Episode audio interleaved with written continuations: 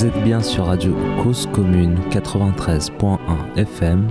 Vous écoutez l'émission Un coin quelque part. Quelquefois dans un coin se cache un bonheur pour moi.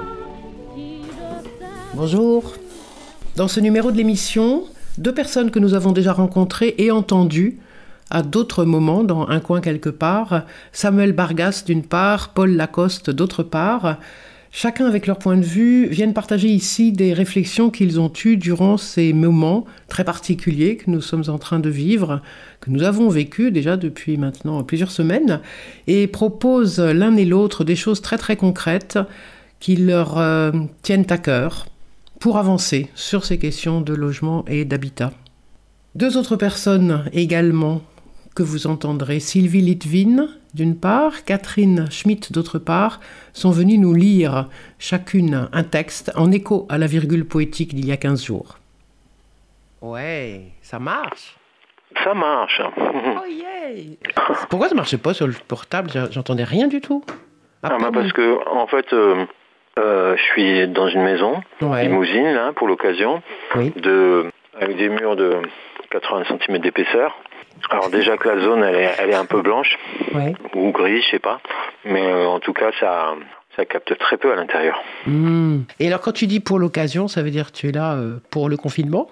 Ah ben oui, le- je suis confiné à la campagne. hein. Tu disais dans ton message que vous étiez une quinzaine du coup là, c'est ça? Vous êtes De quoi? Oui, oui, oui, oui, oui.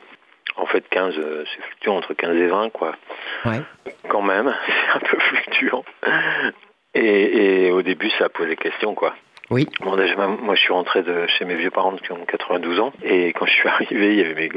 c'était la veille du confinement, le lundi. Et, et euh, eux, ils rentraient d'une teuf à Montpellier, où ils avaient vu des potes de partout. Et quand j'arrive chez moi, ils, ils sont 20 dans la cuisine.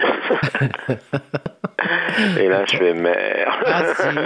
C'est vraiment pas prudent. Mais bon. Hmm. Mais pers- Écoute. personne n'est malade dans ton environnement On a de la là. chance. euh, on a de la chance que ben, tout le monde prend ça bien. En ce moment, si on est capable d'avoir vu ça ou décidé ça ou quelque chose comme ça, ou que des gens ont soulevé telle ou telle problématique, euh, pourquoi ne l'a-t-on pas fait avant? Et donc, euh, qu'est-ce qu'on pourrait mettre à, mettre à profit de tout ce qui est en circulation là? Bah, moi, je vois, je vois un truc euh, qui est très marquant et qui m'inquiète beaucoup, c'est que, tu sais, on a une carence de d'aire d'accueil euh, qui, est, qui, est, qui est permanente, hein, Oui. parce que tout compte fait, ça fait que que 25, euh, 30 ans qu'il y a une politique euh, qui, qui tend à confiner, si tu veux, sur des espaces euh, Mm. créés légalement, quoi, pour l'accueil des gens du voyage.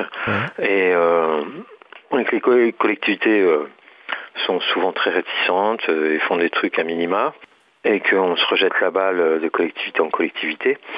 Et du coup, euh, bah, évidemment, les, toute une population euh, en habitat mobile, gens du voyage, se retrouve confinés sur des aires euh, sous-dimensionnées en moindre nombre. Et il y en a beaucoup bon, qui sont allés se réfugier sur des terrains qu'ils avaient achetés, qu'ils ont achetés, sur lesquels on leur interdit en général de stationner toute l'année. Mm. Du coup, euh, moi, je me dis, il y a un truc qui pourrait émerger, mais qui émerge pas encore, quoi. C'est, l'idée de, bah, enfin, qui a émergé un peu tout de suite, plus généralement dans le, oui, mais quand t'as pas de chez toi, tu te confies nous, quoi, Ouais, c'est ça. Par rapport à SDF, et on voit que, ben voilà, c'est, la réponse, comme tu dis, est toujours tellement violente que qu'au début, les flics, euh, tellement intelligents, quoi, ils commencent à verbaliser les SDF parce que parce qu'ils n'étaient pas confinés, quoi. Mhm. Ouais, il a fallu que ça soit le que ça remonte au gouvernement, que le gouvernement fait ah non mais on fait des, instructions pour dire que non il faut pas. Parce que c'est quand même enfin bon si si euh, le jour d'après euh, on avait un peu d'intelligence euh, Oui, disons ça. c'est de penser réellement un, un habitat sain pour chacun. Et pour moi, il me semble que pour pro- procéder, si tu veux, avec euh, une moindre dépense que la prime à l'isolation, hein, que je sais pas dans la poche de qui elle va finalement, Mhm. mais euh, euh, pour procéder euh, assez rapidement, je pense que le, le- c'est juste qu'il faut mettre en avant cette idée de, bon c'est mon dada aussi peut-être, hein, mais cette idée de, de faire de l'habitat mobile, démontable ou réversible surtout pour, pour dire non non mais ça ça va pas nécessairement contribuer à, à l'étalement urbain euh, ou à l'artificialisation des terres. Non, on est capable de faire quelque chose euh, tout à fait adapté aux besoins. Et même, euh, on, peut, sur cette base, de, créer des espaces où on peut installer de l'habitat réversible et autonome. On peut aussi penser de l'habitat sain, autoconstruit, avec les moyens du port. hein. Oui. Et alors, qu'est-ce qui te fait dire ou comment Parce que ça, ce, discours-là, ce sujet-là, dont on a eu l'occasion de parler maintes fois, euh, est-ce que qu'est-ce qui te fait dire que là, les gens pourraient là maintenant le voir mieux? Enfin, tu vois? Bah, c'est dans le sens qu'ils n'ont pas envie de voir des SDF traîner dans l'espace public parce qu'ils se disent bon ben oui euh, ils ont peut-être ils sont peut-être à même de réfléchir qu'effectivement on a besoin d'un chez soi pour euh, Ne serait-ce que pour être confiné, c'est ça que tu veux dire? L'idée- oui ouais, ne serait-ce que pour pouvoir prendre soin de soi on a besoin d'un chez soi Non, mais ça, ça, ils auraient pu. Enfin, tout le monde aurait pu s'en rendre compte avant et le dire Non, avant qu'on a besoin s'en d'un chez foutent hein. tu peux crever la gueule ouverte dans la rue tant que Ben tu voilà. les contamines pas euh, Voilà, donc c'est à cause du foutent. confinement. Ok, donc toi tu dis à cause du confinement, ils peut-être qu'ils vont se rendre compte que c'est dans leur intérêt aussi que les gens aient un abri, c'est Bah ça oui. Et pas simplement dans la dans l'intérêt des personnes qui ont effectivement besoin d'un Mm. chez eux. Ah, Il y a un Mm. truc qu'ils ont, que les autorités médicales ont dit non, non, c'est pas la peine. Ça serait, ça pourrait être même contre-productif, c'est l'idée de, de désinfecter euh, toutes les, tous les espaces publics. Ouais. Ils le font au Maroc, hein. Ouais. ils le font au chlore, font quoi. plusieurs- Oui, c'est ça. Javel, et tout, lance des trucs, ouais, ouais. Je voulais revenir sur ce que tu disais tout à l'heure, si tu veux bien, euh, parce que autant sur la question de l'habitat léger, je vois comment effectivement, tel que tu le décrivais, on peut argumenter là-dessus, ne serait-ce que pour les prendre à leur propre piège de cette affaire de confinement là. Euh, mais par contre, sur l'habitat mobile, je, trouve ça hyper inquiétant ce qui s'est passé Ah oui?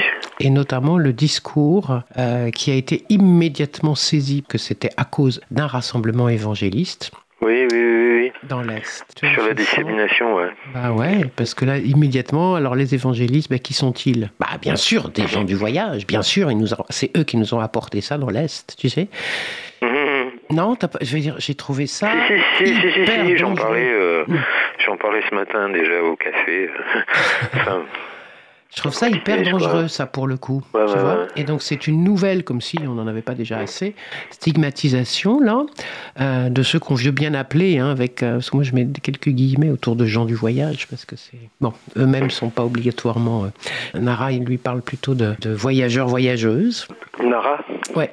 Nara. Ouais, ouais. Mais voilà, ça, non, ça, ça m'a fait peur. Oui, oui, on dit les voyageurs et les voyageuses, mais faut pas dire. Gens du voyage, c'est une appellation administrative. euh, Absolument. que, qui, on, on- nous, on en rigole beaucoup. Bah, je sais pas, c'est, le truc. C'est, il n'y a pas un gens du voyage. Bah oui. Et il est toujours fait référence à la communauté des gens du voyage. À chaque fois qu'ils veulent épingler, Tout à fait. issus de. Voilà, issu de. Euh, Et là, du coup, c'est l'occasion de dire que, ben voilà, euh, tu vois, on- avant même la question de la circulation des marchandises, parlons de la circulation des humains. Il faudrait quand même pas trop circuler. Puis ceux qui justement voyagent tout le temps ou sont itinérants, ben, c'est quand même dangereux, non?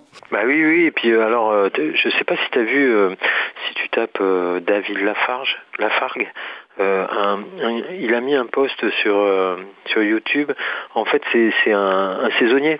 Parce qu'il y a les gens de voyage, il y a, il y a les saisonniers. Exact. Moi, je vois les saisonniers transfrontaliers, là, notamment. euh, bah, ils, ils ont dû se retourner dans leur pays, hein, évidemment, Oui, les frontières fermes. Ouais. Euh, tu peux pas survivre euh, en, en terre hostile très longtemps. Enfin, en Suisse, c'est cher. Et puis, de toute façon, ils n'auraient pas pu stationner.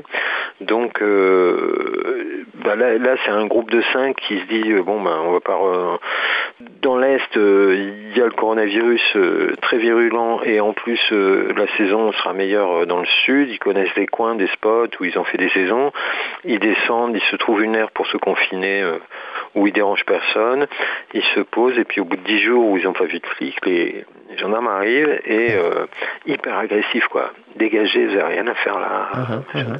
Alors que la règle d'or, c'est là où les gens sont confinés, là, où ils sont au moment du confinement, ils y restent. Quoi. Exact. exact. Et euh, visiblement, euh, voilà, comme comme il n'y a pas de d'air euh, accessible facilement euh, et de, enfin les aires d'accueil, euh, c'est pour les gens du voyage et sur tous ces espaces où effectivement on peut stationner relativement facilement en allant chercher de l'eau, en allant chercher de la bouffe et puis voilà, euh, se confiner quand même relativement classiquement quoi. Mhm. Pardon. Tous ensemble. Euh, il, il, euh, voilà, il y a eu des réactions de, Hmm. de stigmatisation. En plus, euh, comme tu dis, euh, ce truc-là, c'est voilà, c'est de dire ah mais c'est c'est les gens du voyage qui ont baladé tout azimut. Bon, après il y a une réalité, hein, visiblement, mais euh, ça risque vite de, de partir euh, Il y a une réalité. quoi. Non, il y a juste une réalité qui est que il s'est passé quelque chose, mais dans tout l'Est. Là, pourquoi on est venu Oui, mettre ça sur oui, oui, oui, Mulhouse, et c'est pas que ce rassemblement-là Bah, qui, voilà. qui a diffusé, parce que c'est... Voilà, c'est ça. Ouais. Mhm. Hmm. Bah oui, c'est ça. Et pourquoi venir stigmatiser celui-là? Enfin, tu vois, je trouve ça vraiment. Ah bah il y a sûrement eu euh, en même temps, euh, je veux dire, un ou deux congrès euh, Sûrement, dans voilà. les parages Un et tout ça. salon, Quoi. je sais pas quoi. Enfin, bien sûr. Bah oui. Et alors, Paul, dans le squat, pas bien loin de chez toi, où il y a, je crois, une centaine de personnes, comment ça se passe?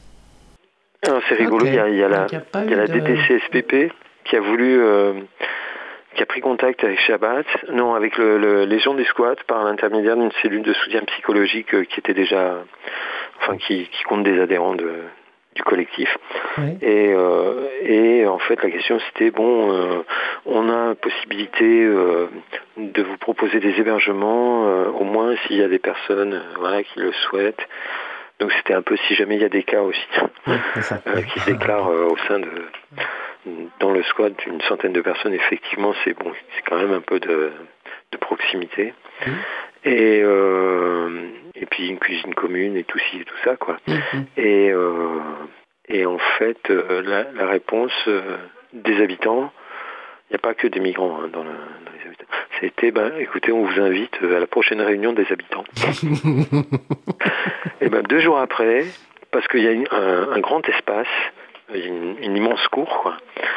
Il y a eu une réunion de 60 personnes avec la DTSPP. Ah oui, ils sont venus. Ouais, ouais, ouais. Ah. Et, et, et 60 chaises à un mètre de distance, un grand cercle, tu vois, où il y a eu un échange et euh, donc euh, la, la directrice de, de la DDCSPP euh, qui, qui, euh, qui a répété sa proposition et les habitants qui avaient préparé un courrier pour dire euh, non mais vous savez vos hébergements de merde, pardon, vos hébergements d'urgence, bon c'est très gentil de nous les proposer, pour le moment on n'en ressent pas du tout, mais pas du tout l'envie parce que finalement on est assez bien ici.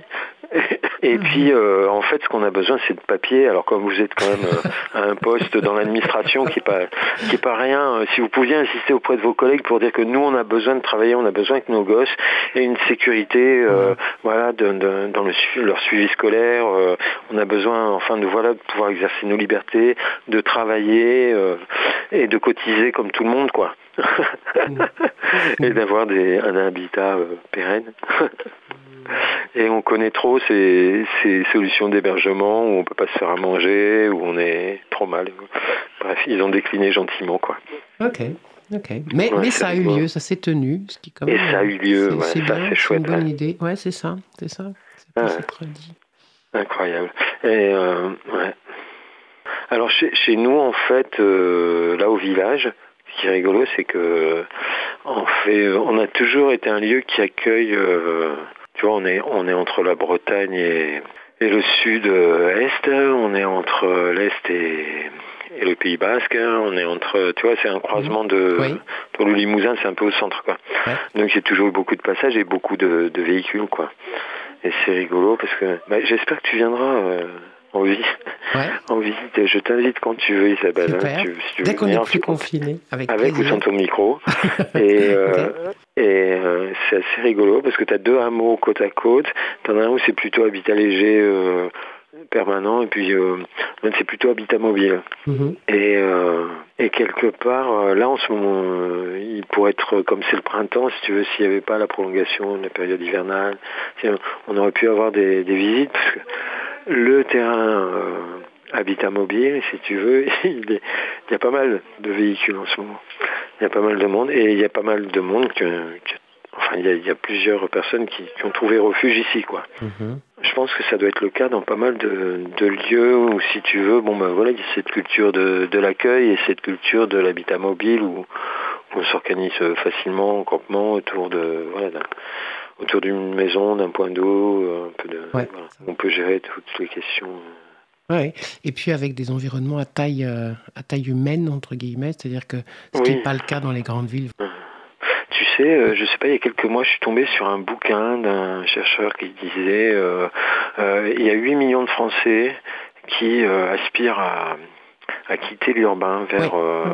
en direction de, du, du rural ou du, du périurbain. J'ai vu ça aussi, je sais plus. Tu l'as vu, mais Ouais, tu te souviens vu- de, qui c'est Parce que j'ai appels à référence. Si jamais tu la retrouves, moi Ouais. je suis intéressé. Mais euh, je, je pense que après le confinement, là, il y a bon, il y en a pas mal qui se sont barrés de la ville. hein. il paraissait un million de Parisiens, et euh, il y en a pas mal qui se sont barrés des centres-villes pour pour aller se poser euh, dans les maisons de famille ou, autres, euh, ou en- chez des amis à la campagne. Mais euh, mais il y a tous ceux qui n'ont pas pu qui vont se poser la question après, hein, peut-être. Ouais, ouais. Vraisemblablement. Et, euh, et ce rééquilibrage peut-être euh, entre l'urbain et le rural, euh, ça va jouer pas mal aussi. Mmh, Ça va jouer en tension peut-être aussi. en je sais tension. pas. Oui, ouais, parce qu'il se peut qu'il y ait aussi des gens qui débarquent. euh, Ouais, à l'île de Ré, ça a gueulé. voilà, c'est ça. Par exemple, la ville de Ré, ça a gueulé. Retourne Voilà. avec ton virus à la Prenons- capitale. Oui, c'est ça. Prenons ça comme Euh, exemple. ouais. Ben, moi, je vois, je vois euh, par chez nous, si tu veux, bon, le Limousin, c'est connu pour pas être euh, un lieu de spéculation immobilière euh, Ouais. effrénée. Et ça fait quelques années, il y, a eu un boom hein, dans, au début des années 2000 avec les Anglais qui remontaient Mhm. euh, de la Dordogne, euh, machin. Et une grosse vague d'immigration d'Anglais hein, quand même en Haute-Vienne, c'était c'était marrant. Ils ont fait, euh, les autorités ont fait ce que ce qu'ils n'ont fait pour personne, hein, qu'ils n'ont pas fait pour les gens du voyage, euh, notamment. C'est de développer euh, des, plein de, de, de modalités d'accueil hein, quand même de ces populations qui n'étaient pas tous super fortunés, mais qui arrivaient avec du cash sur le moment pour acheter. Mmh. Et, euh, et ça a duré euh, quoi 4-5 ans quoi. Et ce sont des gens qui sont restés? Depuis? Eh ben, il y en a pas mal qui sont restés, des familles qui se sont installées, des exploitants, des qui bossent entre eux, euh, si tu veux, parce que euh, voilà, il y a une petite communauté, quoi. C'est pas les Chinois, mais c'est un peu ça, quoi. Ils bossent entre eux. D'aucuns leur reprochent d'ailleurs de toucher le RSA. Et, euh, et finalement, euh, bah là, là, avec le Brexit, euh, si tu veux, ils, ils sont obligés de choisir entre la nationalité française Ouais. ou, ou peut-être perdre pas mal d'avantages et euh, ou de rentrer chez eux, quoi. Et euh, déjà que le, le marché immobilier était pas très fort, parce qu'ils ont rénové euh, souvent euh, bien. Donc, euh, comme ils avaient acheté cher, euh, ils, ils voudraient revendre cher, et ils peuvent absolument pas. Donc tout ça, ça fait de la dévaluation. Ouais. Mmh. Bon, ça c'est un- c'est une façon de voir le marché. hein. Moi, je vois, euh, je vois d'autres indicateurs, par exemple, mais ça c'est général, c'est à l'échelle de la France. Tu sais, tu as un tiers des exploitants qui ont plus de 55 ans, Oui. et donc qui vont partir à la retraite euh, dans les 5 à 10 années à venir. Mhm. Et euh, ça fait énormément de d'exploitation et de, de foncier disponible pour évoluer. Alors soit ça évolue vers euh, l'espèce d'agrandissement inéluctable des exploitations et euh, l'intensification des productions, qui est, qui, est, qui est un truc abominable. Soit justement il y a une idée de euh, relocaliser, faire du, de la production euh, de qualité, euh, permettre une installation progressive, euh, euh, mettre en place des programmes euh, justement plus, plus sociaux d'accès à la terre, en se disant bah oui, euh, peut-être on, on- pourrait penser les choses autrement. hein. Est-ce que tu as lu l'utopie foncière de Pisani? Non.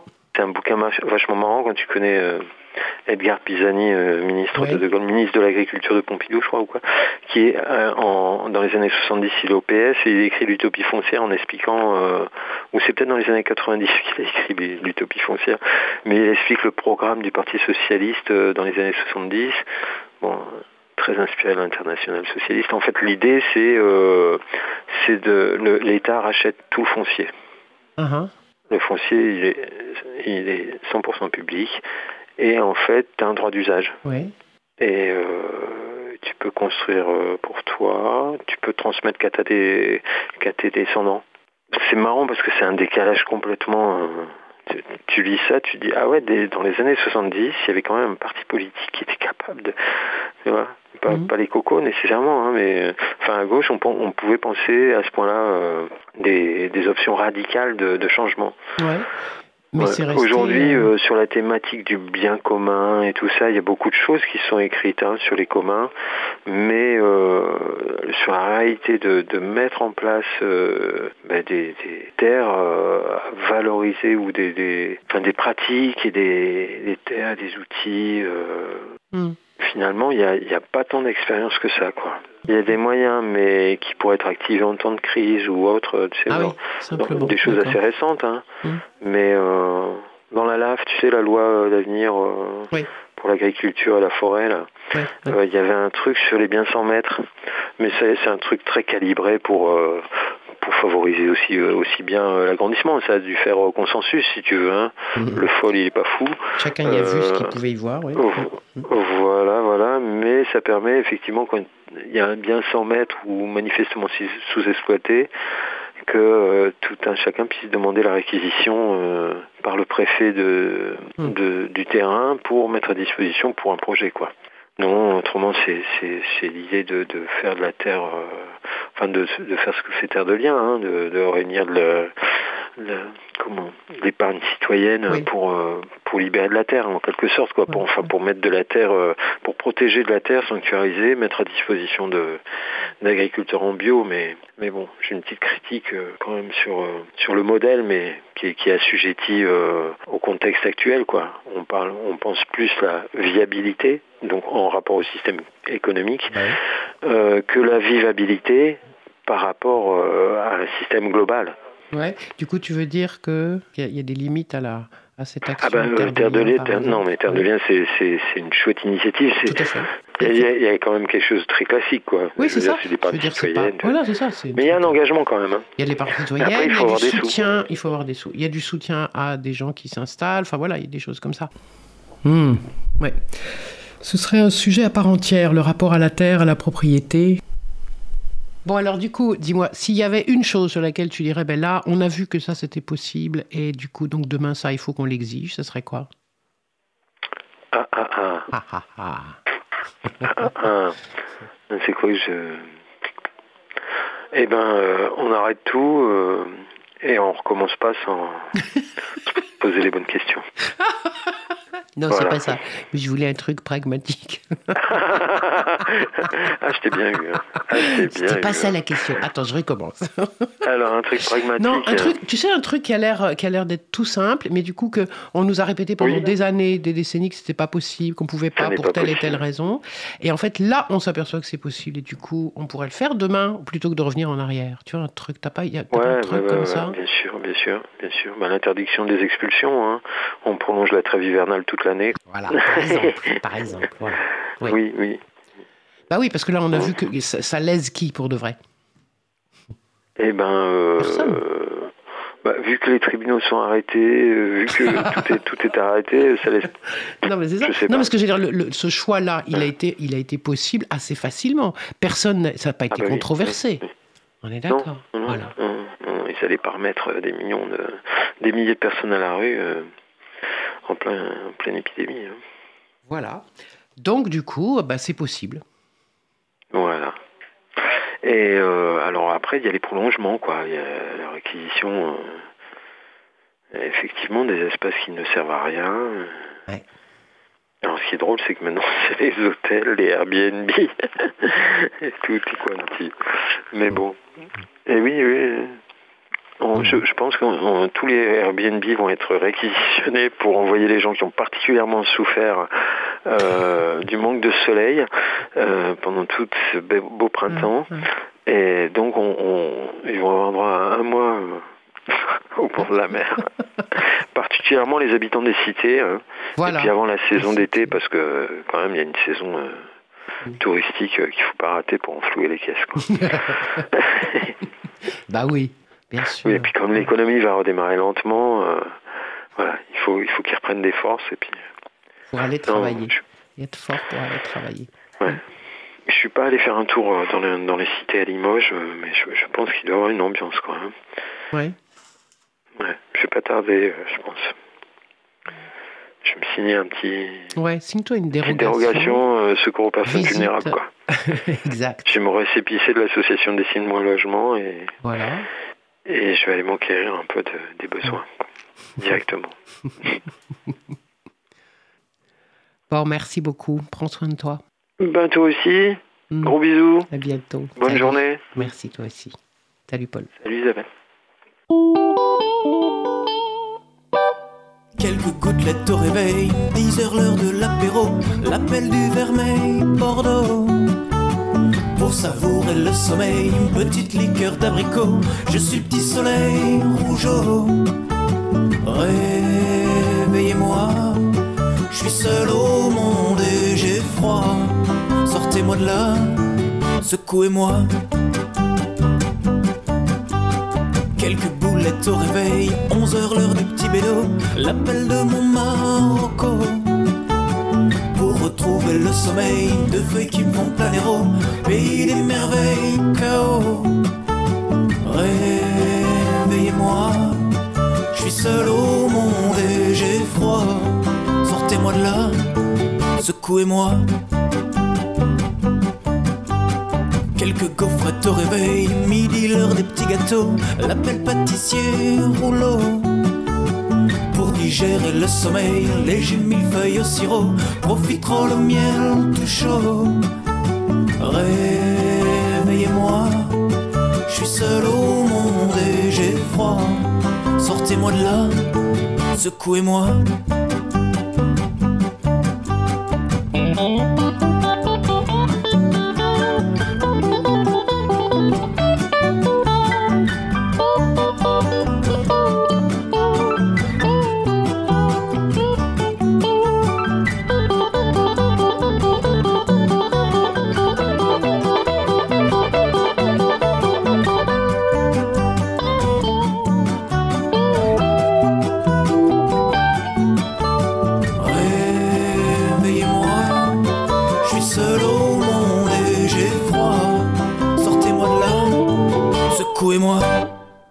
C'est toi le sujet que tu as choisi là? Eh ben moi, c'est confinement, tout bonnement. Oui, parce que bon, euh, quand ça a commencé, je me suis dit, oh là là, qu'est-ce que c'est que cette histoire? Moi, il faut que euh, je trouve quelque chose euh, pour faire le point avec le temps, avec l'espace, parce que je me rends bien compte que ça change beaucoup de choses, et même des très petites choses très importantes. Voilà, alors j'ai... J'ai fait un journal, puis je le prends de temps en temps. Mais ce, que j'ai écrit, là, ça ne vient pas du journal, ça, vient de espèce de, de colère ramassée, là, qui se met en forme. Voilà. Alors, confin. Le mot arrive au XIVe siècle. Il est contemporain de la Grande Peste, la peste noire, qui décima la moitié de la population occidentale. Confins. Ce sont aussi les limites extrêmes, une zone intermédiaire qui fait reculer l'horizon. Confinement. Ne ment ou ne ment pas Attention, gros mensonge. Gain en confinement. Pour les milliards de confinés. Plus de silence. Espace modifié. Temps ralenti, au mieux trouvé. Lire en vrai. Lire rien que pour lire. Quand pas obligé ou réquisitionné, ne rien faire. Et si possible, faire rien sans souvenir. Perte en confinement. Lourde. Mort solitaire innombrable, innommable. Et mort de furieuse violence. Mouvement empêché, mais ça bouge là où ça ne ment pas. Et nos intérieurs sur le devant de la scène, to be or not to be tous les matins, en boucle, jusqu'à quand? Mais encore. Si pas autorisé à bouger au motif de la loi d'incertitude en vigueur, se lever est possible. On n'a qu'une seule vie, c'est la grande certitude. Se lever à sa mesure. Mais alors, pour des biens et des droits nouveaux, immatériels et matériels pour les vivants, les rythmes de la terre et des eaux, les animaux, les végétaux, les oubliés. Stop au tout marché qui tue plus sûrement qu'un virus et se prépare à persévérer. Stop à la grande prédation, à la grande exploitation, à la grande profitation. Stop au dumping et à la corruption. Rien n'est joué. C'est la grande valeur ajoutée de l'intermédiaire des confins. Pour terrasser la Camarde, apprenez à dire non. Ne vous adaptez pas à tout. Levez-vous même d'un millimètre vers la limite où se construit le possible entre tous et pour tous. Apprenons à apprendre. Lions, relions, rallions. Mais doucement, s'il vous plaît. Attention, ça va bien et c'est contagieux.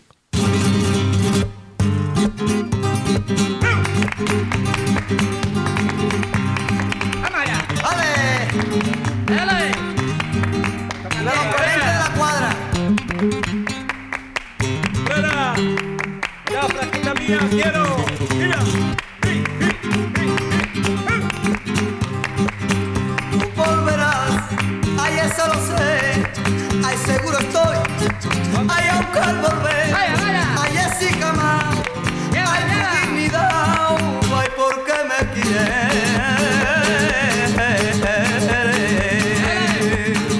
Ay, ¿por qué me adoras?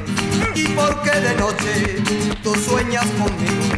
¿Y por qué no puedes vivir sin mí? Ay, que tú volverás. Ay, tú me dirás. Ay, te perdoné. Ay, yo te diré. Ay, no volveré. Ay, nunca más caeré. Y me besarás. Yo te besaré. Lo olvidarás. Yo lo olvidaré. Ay, no. Que, que no volverás. Eso yo lo sé. Ay, seguro estoy. Ay, aunque al volver. Ay, así jamás.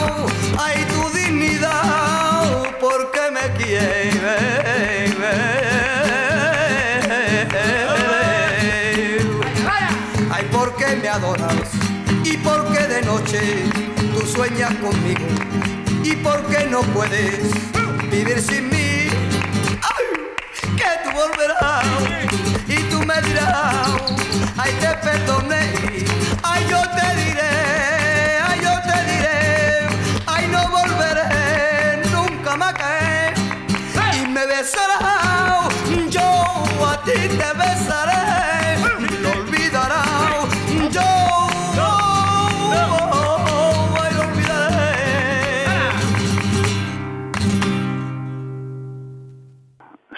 commence alors, c'est ça Ouais, ouais, Ok. ouais. Euh, bah, merci de me, me proposer euh, d'intervenir. Euh, c'est vrai que la, la première chose auquel j'ai pensé en tant que militant de la Ligue des droits de l'homme, sur les enjeux de logement notamment, quand le confinement a commencé, c'est la question des loyers et de la difficulté euh, pour les locataires, mais à la limite aussi pour les propriétaires vis-à-vis de leur remboursement d'emprunt, à faire face. Parce que il est évident que beaucoup d'entre nous, euh, euh, beaucoup de nos, voisins, nos concitoyens, nos amis, nos parents, nos, enfin, des gens qu'on connaît, peu importe, euh, pourraient ou ont déjà perdu des, une partie de leurs revenus Bah oui. ouais. et du coup se verraient éventuellement menacés, voire enfin menacés d'expulsion, ou tout cas être très en difficulté vis-à-vis de leur banque ou de leurs propriétaires. Oui. Donc euh, tout de suite, euh, je me suis dit il faut essayer de d'agir au, au plus vite et puis euh, penser l'avenir. Agir au plus vite, bah, par exemple, on a écrit nous à, à Saint-Denis euh, au maire en tant que président de l'office HLM pleine commune habitat. Ouais. Et il a, il a, il a publié quelques jours après. Alors c'est pas c'est pas forcément grâce à nous, hein, c'est probablement des locataires eux-mêmes qui se sont manifestés. Euh, une, un communiqué de presse en disant qu'il avait mis en place une cellule euh, pour euh, que tous les locataires puissent exposer leur cas et que euh, soient pris en considération euh, les baisses de revenus. D'accord. Et il l'a fait savoir dans la presse, à la radio, etc. Pour essayer de donner l'exemple à d'autres euh, offices publics. C'est l'intérêt justement des offices publics, c'est qu'ils sont représentants des locataires. Alors, ils sont représentés également des représentants de locataires dans les offices, euh, enfin dans les sociétés HLM aussi. Mais en fait, pour, tout, pour tous les petits propriétaires privés, dans ce qu'on appelle le parc privé, bah, c'est au bon vouloir euh, du propriétaire que de faire attention à ces baisses de revenus. Si tant est qu'il ait l'information. À Marseille, par exemple, il y a un énorme propriétaire de plus de 70 logements qui a euh, exposé euh, publiquement qu'il allait euh, échelonner euh, les loyers. Pas forcément les supprimer, mais les échelonner. Et donc, à plus grande, euh, j'allais dire, à, plus long terme, euh, ce à quoi ça fait réfléchir, c'est au droit au logement et à la pérennité de ce droit. Et donc, par exemple, on pourrait imaginer un moratoire, au-delà d'un échelonnement, on pourrait imaginer un moratoire sur les loyers ou les remboursements d'emprunts. Un moratoire qui pourrait prendre plusieurs formes.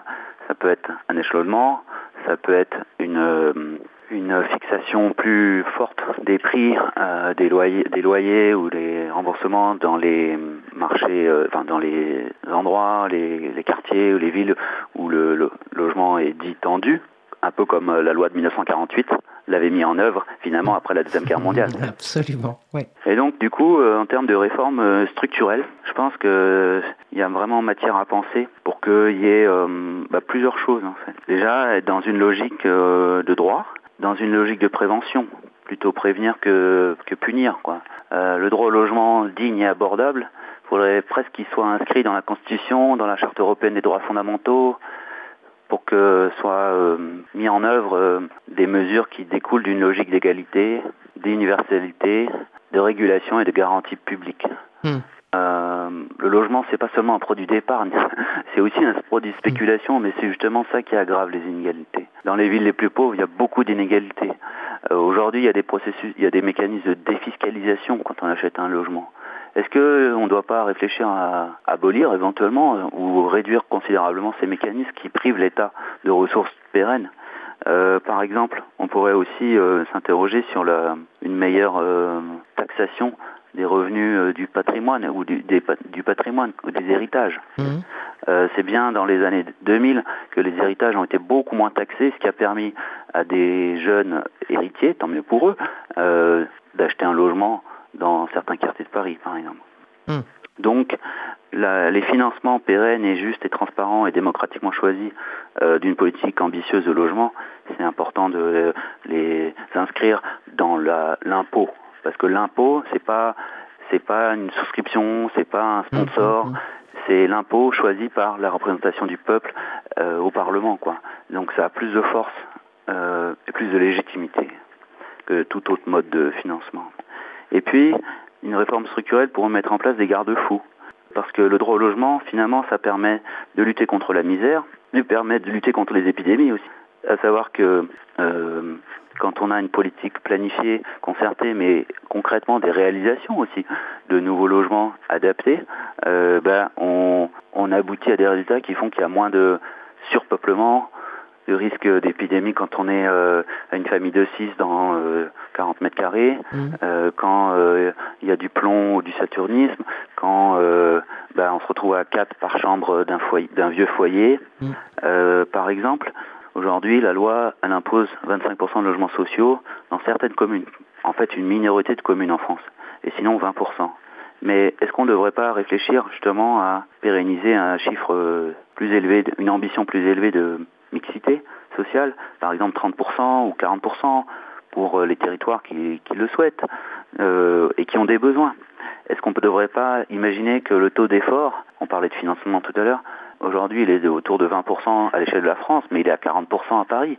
Est-ce qu'on ne pourrait pas imaginer que le taux d'effort soit fixé comme une ambition, pas forcément comme une, euh, un contrôle, mais une ambition de 20% à, ne- à l'échelle nationale pour tout un chacun? Mm. Est-ce qu'on pourrait pas aussi imaginer que les besoins de, en foyer soient répartis sur tout le territoire en fonction bah, de- des- des- des besoins recensés? Est-ce qu'on ne doit pas avoir un foyer de travailleurs migrants, un centre de demandeurs d'asile, un foyer étudiant dans toutes les grandes villes, Mmh, dans mmh. toutes les communes? Dans les grandes communes, peut-être pas les villages de 100 habitants, mais dans toutes les communes de, par exemple, plus de 10 000 habitants, on pourrait exiger, la loi pourrait exiger ces foyers. Parce qu'en fait, aujourd'hui, ce qui, en tout cas à Paris, ce qui structure considérablement depuis 20 ans la spéculation, c'est le renouvellement des baux, des, des locations, Oui. et notamment des studios. Autrement dit, comme Paris accueille énormément d'étudiants, et tant mieux, eh bien, une fois qu'un étudiant a fini son année et s'en va, le propriétaire a tout le loisir, pour l'instant, d'augmenter le bail, le, le, le- le loyer, au renouvellement. Eh bien, c'est cet effet-là qui a hum, été très grave à Paris et dans d'autres communes, euh, dans d'autres grandes villes étudiantes. Donc là-dessus, il faut des garde-fous. Et pour finir, euh, je dirais que la question du logement, elle se traite aussi sur un plan éthique et moral, et que finalement, chacun et chacune euh, en, en est en, droit et en possibilité de prêter attention, de prêter attention bah, à l'échelle de son immeuble, qui vit finalement en situation de surpeuplement, voilà, qui, peut, qui a envie d'être aidé, qui peut aider en fonction de quelles compétences, à l'échelle de son quartier, à l'échelle de sa commune, en participant à des enquêtes publiques, en sollicitant les élus, en montrant que voilà le tissu associatif est en réseau et vigilant aux, situations, et puis à l'échelle, euh, à d'autres échelles, j'allais dire même à l'échelle internationale, l'ONU pourrait tout à fait créer une organisation internationale du logement qui, euh, à l'instar de l'organisation internationale du travail, créerait des, des prescriptions, des, voire des normes, en tout cas une réflexion très forte qui ferait jurisprudence. Hum, hum, hum. Euh, on le voit, c'est c'est quand même un enjeu, le logement qui transcende et l'histoire et la géographie, quoi, de tous les, de nombreux pays. Et du coup, dans ce, ça tombe bien que tu parles de l'ONU, puisque donc là, euh, il y a 92, je crois, associations qui ont écrit un- une, une requête auprès de l'ONU Oui. pour, euh, pour toutes ces questions-là.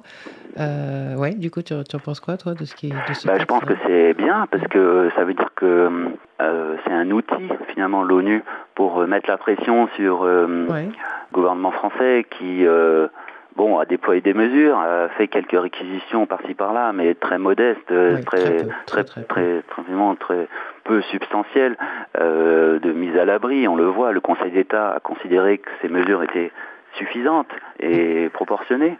Mais dans la euh, réalité, on voit bien qu'il y a un nombre la Ligue des droits de l'homme, euh, la. CGT, euh, le GISTI ou d'autres associations partenaires, on a considéré que non, c'était insuffisant. Donc saisir l'ONU, c'est aussi pas seulement se venger ou essayer de dénoncer, c'est aussi construire un- une perspective éventuelle pour montrer que l'ONU, à son échelle, euh, a un rôle à jouer, Mm. et pas seulement au titre humanitaire, Hum, pas hum, seulement à titre ça, humanitaire. ouais, ouais. Plus structurel, de manière plus structurelle, comme tu Oui, disais je au pense début. que Ouais, voilà, c'est ça. euh, le collectif des associations unies pour une nouvelle poli- politique publique de logement, euh, en 2017, s'est exprimé par exemple Oui. dans le cadre de la campagne électorale présidentielle. Mais en fait, ce qu'il revendiquait est encore tout à fait d'actualité. Revendiquer, par exemple, d'accueillir dignement toutes les personnes vulnérables. Personne ne doit être contraint de vivre à la rue. hein. Prévenir plutôt que punir. Aucune expulsion locative sans relogement. Mm. Ou garantir l'accès et le maintien dans le logement, c'est ce dont on parle sur les taux d'effort. Mm.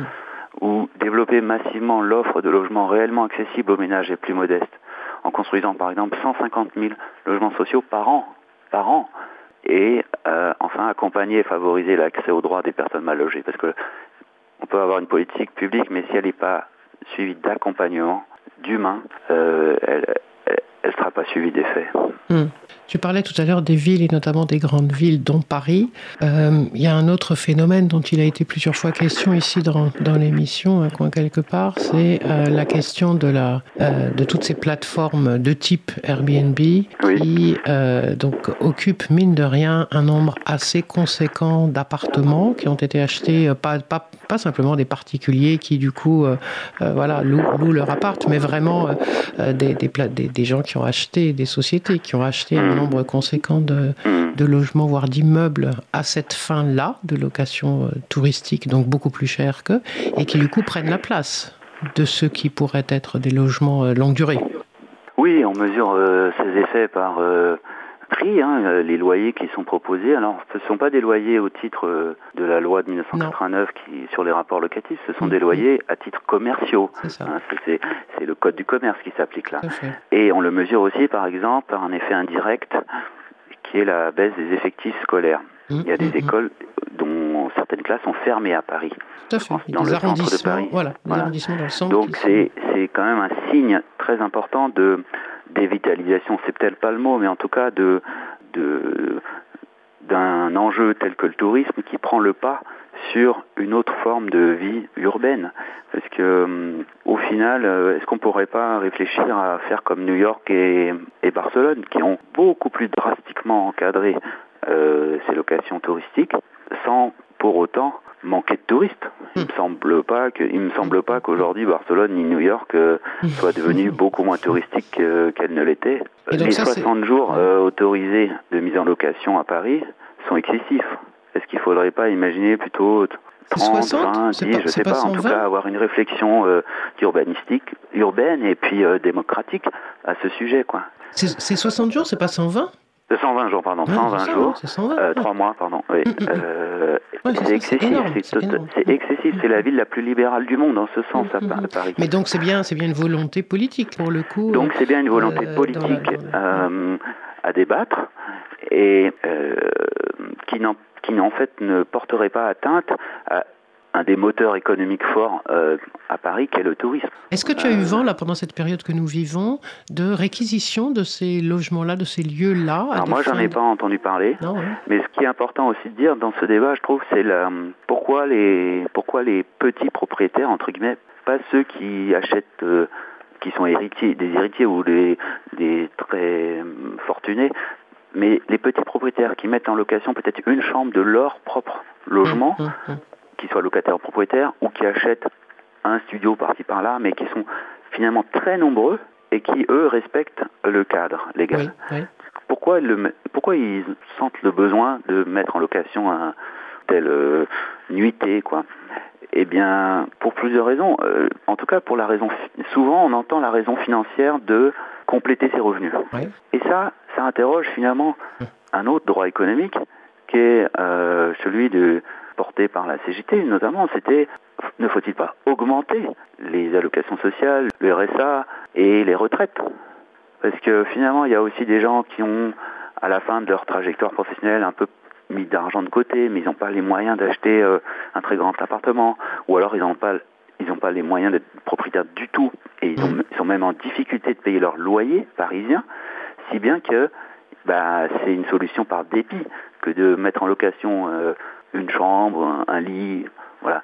Et du coup, eux, ils sont pas dans une logique forcément spéculative ou de euh, ruser avec le cadre légal, Mhm. mais ils font face à la baisse de leurs revenus.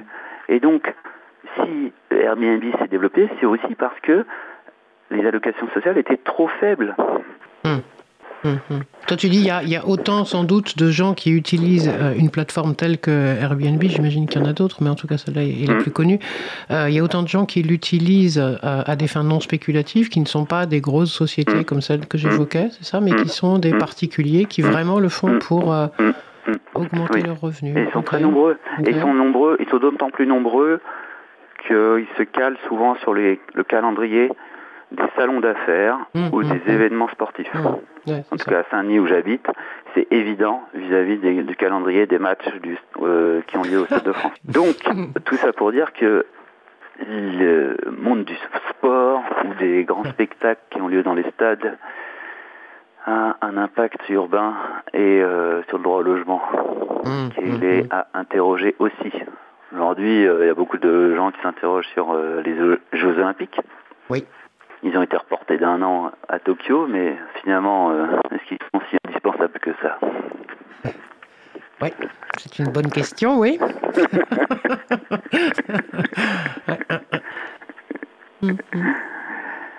Voilà. Mmh. Oui, d'ailleurs, ils n'ont ils ont rien dit sur euh, le, report des suivants. Est-ce que le fait qu'il y ait un report d'un an Eh oui, à Tokyo, eh ça, oui, ça- ça eh oui. tout? Et oui, on pourrait, on pourrait demander à- aux prochaines, puisqu'il va y avoir des élections euh, peut-être en juin, on ne sait pas, à Paris notamment, euh, bah, du coup de, de voir quelles sont les, les listes ou les candidats, candidates qui euh, préconiseraient qu'on euh, bah, on, laisse tomber. On laisse Eh oui, tomber que c'est voilà. pas que c'est pas sérieux, que c'est pas euh, que c'est pas nécessaire. Mm, mm. c'est ça. Ouais. Bon, c'est c'est peut-être un vœu pieux, mais euh, je trouve Ah, cas, intéressant ça se comme débat parce Ouais, que en urbanisme, beaucoup de choses sont liées finalement. Non, non, mais on sait bien, on sait bien que la préparation des Jeux Olympiques, ça va donner ou ça donnerait, ça donnera euh, des, des, des choses catastrophiques. On l'a vu partout ailleurs. Il n'y a pas un seul pays, une seule, Mm. une seule ville qui ait organisé des Jeux Olympiques et qui s'en soit sorti indemne de ce point de vue-là. Il y a eu des tas de gens qui ont été mis à la rue, des gens qui ont été Ouais. expropriés, des... bref, ça a été partout Et des catastrophes. Donc pourquoi réitérer des catastrophes? Aujourd'hui, on en est où euh, pour Paris? Ben, On en est notamment, est-ce que le comité international olympique voit le nombre de villes candidatées diminuer Donc il y a de moins en moins de villes qui demandent à être euh, villes d'accueil des JO. Mhm. Donc ça, ça finalement change un peu le rapport de force. Mhm. Et le deuxième euh, sujet, en tout cas tel que je le connais sur euh, le territoire de Saint-Denis et alentour, c'est que l'autorité environnementale, enfin c'est le, le deuxième sujet, c'est le- l'empreinte euh, carbone et le, le bilan carbone de, de ces JO, puisque euh, le CEO voulait des JO exemplaires du point de vue environnemental, ainsi Oui. que les élus. Bon, très bien que on est très content que ce critère entre en ligne de compte. Mais aujourd'hui, l'autorité environnementale a publié il y a quelques jours un avis très critique, très critique vis-à-vis de la ZAC euh, du village des médias qui va empiéter sur le plus grand espace vert Bah de oui. la Seine-Saint-Denis, Bah oui, oui. qui est euh, à côté du à côté du l'aéroport du Bourget. Est-ce qu'il ne faut pas, au contraire, imaginer peut-être que cet aéroport euh, devienne un parc Mm. complètement, ou progressi et progressivement d'ailleurs? À Berlin, ça a été possible. Pourquoi ça ne serait pas possible à Paris Mhm, mhm. Il y a des emplois dans cet aéroport, certes, mais il y a combien d'a- d'avions concrètement qui atterrissent À part des avions d'affaires et des avions militaires lors du Salon des Oui. armes du Bourget? Oui. Est-ce que c'est pas un projet pacifiste justement qu'il faut opposer à, cette- à ces JO qui vont euh, détruire, démolir et mettre en scène toute une euh, un militarisme en fait, un nationalisme exacerbé, Mhm. des nations les unes contre les autres? Le bilan carbone, dit l'autorité environnementale, n'est pas fait pour cette, euh, ce village des médias où vont loger les journalistes. Mhm. Donc, au-delà du bon de la critique euh, technique, il y a une critique politique, je trouve, euh, faite à, à ces JO, parce que euh, les habitants de Seine-Saint-Denis manquent d'espace vert. Oui. Quand tous les parcs en Seine-Saint-Denis, les plus grands, sont départementaux, ils sont clôturés. Donc aujourd'hui, plus aucun habitant de Seine-Saint-Denis n'a accès aux parcs départementaux. Oui. À l'inverse, les bois de Boulogne et les bois de Vincennes ne sont pas clôturés. Mhm. Et heureusement d'ailleurs, tant mieux pour les riverains. Mm. Voilà encore une petite euh, réflexion Alors, ce- ceci sur, la, dit- quali- ouais. sur la, la santé publique finalement, sur Ouais. l'urbanisme au titre euh, de la résilience et de la santé publique. Quoi. Mhm. Juste, juste, euh, pour revenir sur la question des bois que tu évoques, alors je ne connais pas actuellement de gens qui, qui m'ont dit qu'ils ont pu, euh, qu'ils ont eu des problèmes pour aller se promener au bois de Boulogne. Je pense qu'ils doivent pouvoir le faire. Par Ah, il contre, y a des amendes qui sont mises. hein. Par en contre, tout cas, voilà, le, le préfet de police de, de Paris a depuis Voilà. début avril interdit l'accès à certains lieux du bois de Vincennes. Ça, bois de. Vincennes, oui, non, bois de Vincennes, Ouais. je suis d'accord avec toi. Bois de Boulogne, je ne sais pas, justement. Il y a eu des lieux interdits aussi. Oui, aussi. les lieux les plus fréquentés comme Ouais. le- l'hippodrome, autour de l'hippodrome ou Oui, d'accord. euh, Mais les allées, tu peux quand même aller faire un tour euh, dans les, dans Voilà, les allées au ouais. Boulogne. Voilà, bah, Bois de Vincennes, c'est plus compliqué déjà. Mhm. Voilà. Bon, peu parti dans plusieurs directions hein, Ouais, c'est bien. différentes, mais Ouais, ouais, c'est- Voilà. ça fait partie du, c'est partie du jeu là, parce qu'il y a Ouais, plein de, plein de sujets. On pourrait en évoquer des tas d'autres d'ailleurs, parce que sur les questions des, des droits, euh, on pourrait, Ben, on pourrait évoquer après question les droits un peu, euh, les droits économiques, d'autres droits économiques et sociaux hein, qui sont complètement aussi, oui. euh, Ouais. euh, impossibles à exercer pour euh, plein de populations, plein de Mhm, groupes, plein mhm. de personnes. Le droit à l'électricité, le droit à l'eau potable, Oui. euh, le droit l'hébergement, la mise à l'abri. euh, Tous les, ces enjeux sont articulés en fait. hein. Mhm. Voilà. Très bien. Bah, merci beaucoup à toi, Samuel. Bah, je t'en prie, merci à toi. et Porte-toi bien. soirée. Porte-toi Ouais. bien aussi. À À, bientôt. bientôt. Au revoir. Au revoir. Au revoir, Elisabeth.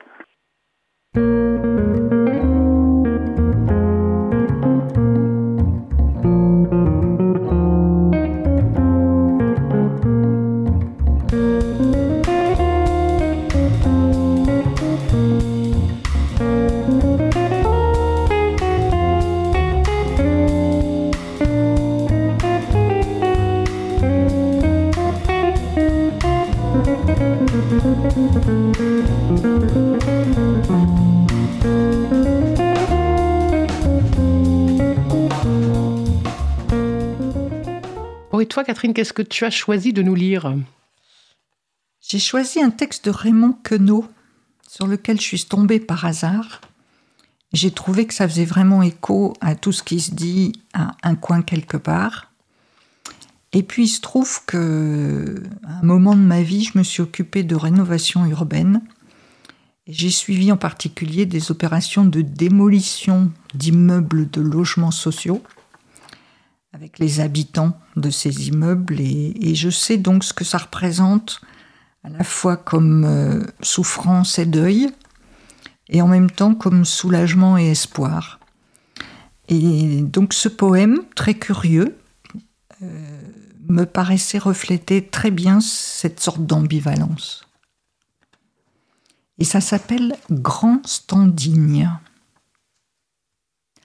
Un jour, on démolira ces beaux immeubles si modernes.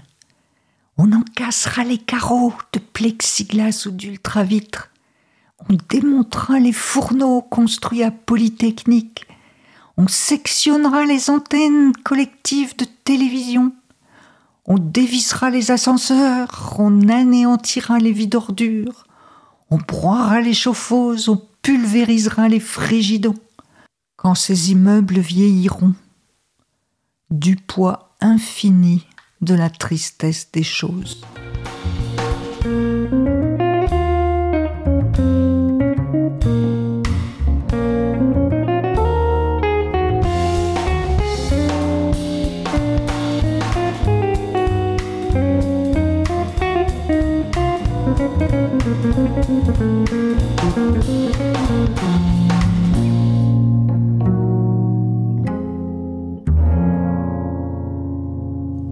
Arrive au terme de ce numéro. On termine en musique. À bientôt. Nuestra lucha es por hacernos escuchar. Y el mal gobierno grita soberbia y tapa con cañones sus oídos. Nuestra lucha es por el arte. Y eh, tú vive como quieras, vivir la vida loca, crece life a tu manera. Every day, every night, camino sin papel, y esto es lo que hay. Siguen llegando pateras hasta la playa y la clase política se pasa de la raya. Siguen robando a la clase obrera, pero esta yo no sé si se entera o no se entera. Shubra ba ba ba da. Shubra shubra shubra. Shubba-ba-ba-ba-dow.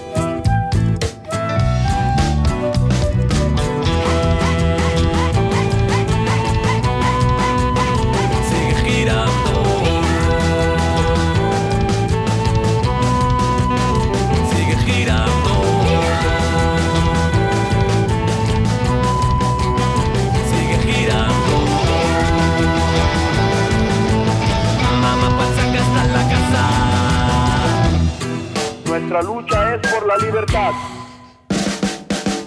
Porque vivimos de una gran mentira. Unos la trabajan y otros se la miran. Sigue girando, sigue apuntando. Coge lo que ves, cambia tu vida, coge el mando. Mándale cara a nuestros diligentes. Saca todo lo que tienes dentro de tu mente. Coge tu vida y ponla del revés. Mira todo lo que tienes debajo tus pies.